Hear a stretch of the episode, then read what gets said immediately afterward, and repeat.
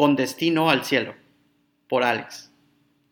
Querido abuelo, no hay nada que me haga sentir más dichoso en este momento como el compartir estas breves palabras que llevan a mi alma como autor. Tanto que decirte, tanto que contarte, hace que me sea más difícil saber por dónde empezar. A diez años de tu partida, el dolor parece no tener noción del tiempo.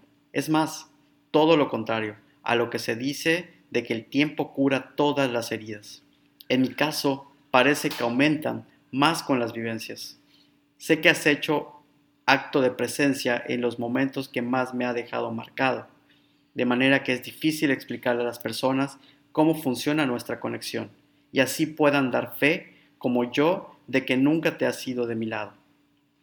Durante el tiempo que estuviste en mi vida te hice saber de incontables maneras lo que tanto significas para mí pero jamás lo había hecho de esta manera, que es fácil de escribir pero difícil a su vez, porque no habría nada mejor en este mundo que ver tu reacción al momento que leyeras cada uno de estos renglones.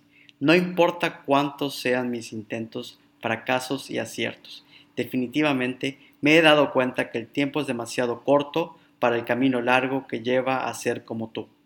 Me falta mucho para tener tu bondad, capacidad y tu fuerza Eres sin duda el mejor ejemplo a seguir, pero sobre todo has sido mi mayor inspiración en todo momento, para salir adelante como persona y como cabeza de familia.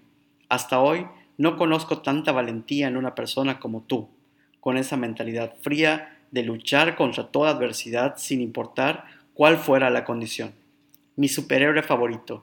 Dicen que no todos los superhéroes llevan capa, y definitivamente a ti jamás te hizo falta una para asombrarnos con ese gran poder que hasta el último día que estuviste presente, saliste a luchar por traer la comida en la mesa, a sabiendas de que tu condición física, fractura de cadera, no era la adecuada para laborar. Tu kriptonita eran las recomendaciones del doctor de permanecer en casa y no exponerte a tanto movimiento por el riesgo a otra caída, pero aún así no pudo detener tu coraje de enfrentar las necesidades de casa ni un andador, ni siquiera un bastón pudieron frenar tu paso para conducir. Todo lo contrario, los convertiste en tus armas de trabajo. Nunca pude decírtelo, pero esa ha sido la mejor lección que pudiste darme sin darte cuenta. Jamás olvidaré ese día que observé, mientras estacionabas el auto, cómo era el proceso que ibas y regresabas. Abrías la puerta para colocar el andador que te servía como apoyo, ya que tu lesión impedía que pudieras arribar sin él a eso sumar el peso del portafolio con la otra mano. Por cosas del destino, estuve allí para presenciar tal rutina, que fue un golpe duro, pero que a la vez me hizo valorar tu esfuerzo y tu enseñanza. Ese mismo día que salí a ayudarte, comimos juntos, pero mientras comíamos te observaba incrédulo por tu capacidad y fortaleza. ¿De qué te quejas?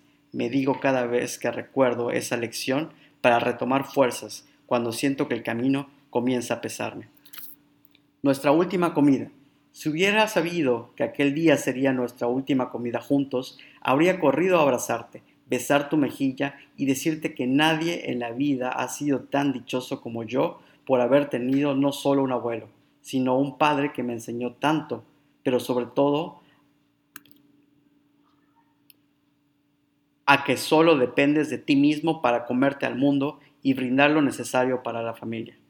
Hoy en día solo me queda disfrutar ese pequeño lapso de tiempo en que me visitas en mis sueños y podemos darnos ese abrazo que me hace creer que en realidad solo se trató de un sueño y que nunca te fuiste. Pero todo se desmorona cuando de ese abrazo despierto y por muy increíble que pueda hacerlo, tu inconfundible aroma queda impregnado en mi habitación. Puede haber miles de teorías al respecto. Por mi parte, me quedo con ese bello sentimiento del que estoy seguro no me equivoco y considero que es el medio por el cual me muestras que nuestra conexión va más allá de lo terrenal. La prueba de que te incluyo en mis oraciones y tengo esos sueños como respuesta. Lamento cualquier decepción que pude causarte durante mi madurez. Espero de verdad haberte hecho sentir orgulloso en algún momento. Me diste más de lo que pudiste haber imaginado y lo más importante, que ni siquiera el dinero puede conseguirlo. Amor, valor y respeto. Me enorgullece poder contarle al mundo que crecí y caminé de la mano de un guerrero, un guerrero que no lo detuvo la edad ni su condición para salir a luchar, solo al concluir su ciclo de vida. En la cultura japonesa llamaron a ese guerrero samurái, que era la personificación de la valentía, el honor y la justicia. Más allá de sus habilidades de combate, tales varones eran fundamentales para servir, inclusive morir con honores cumpliendo con su deber. No cabe duda que fuiste tal personificación de dichos valores en otro continente, y como verdadero guerrero peleaste por servirnos en el último día de tu vida, por lo que Dios, como testigo, te permitió llegar a comer por última vez juntos, donde posteriormente partiste al tomar tu siesta, y recibir con honor a la que llaman muerte de los justos, mientras dormías. Gracias por tanto, y por todos los momentos maravillosos que me dedicaste.